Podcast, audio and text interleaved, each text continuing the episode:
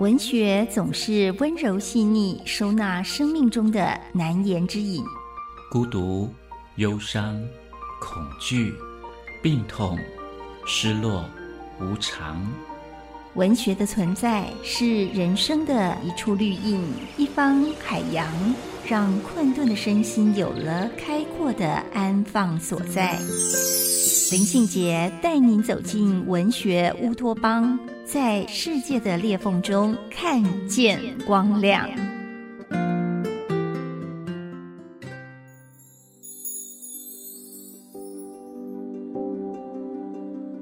大家好。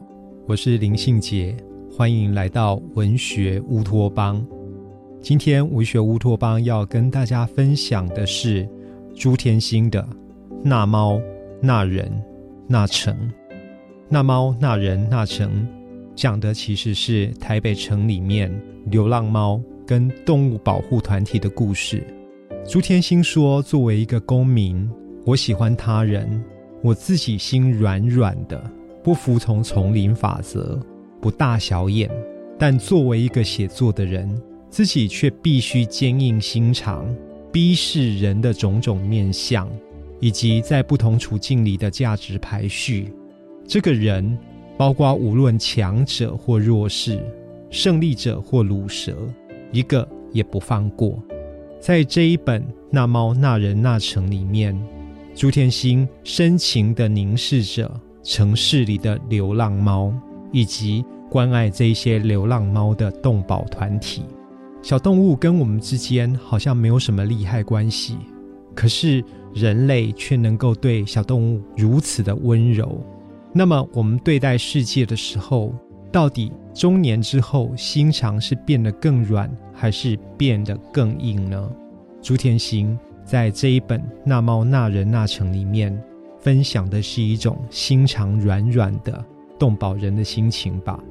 朱天心在书里面写道：“他必须把自己的写作光谱照向那一群最幼小、最弱势，而且没有发言权的流浪猫兄弟们身上。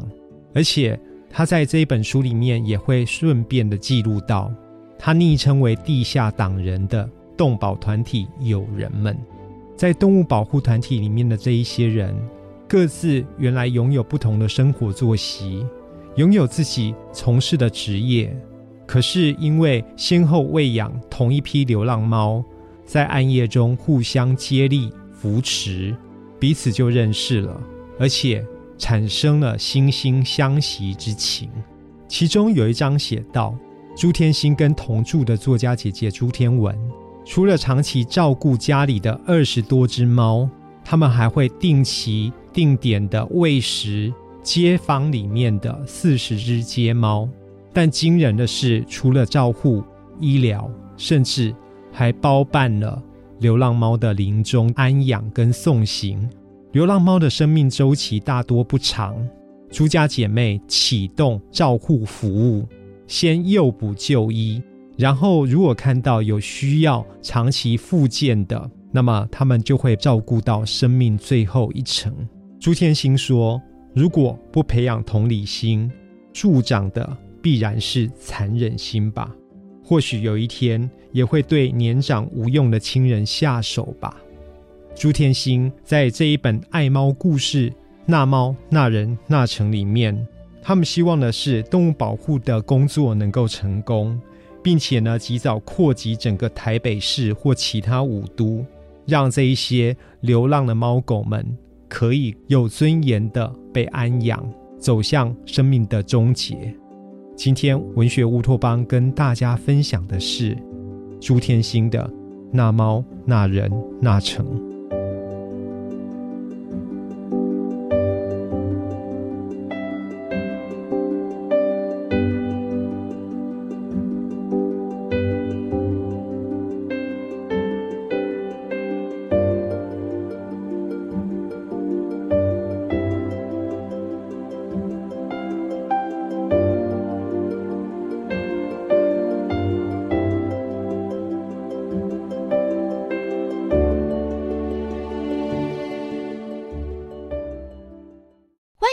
言给予我们五星好评。收听更多节目，请到教育电台官网或 Channel Plus 频道收听。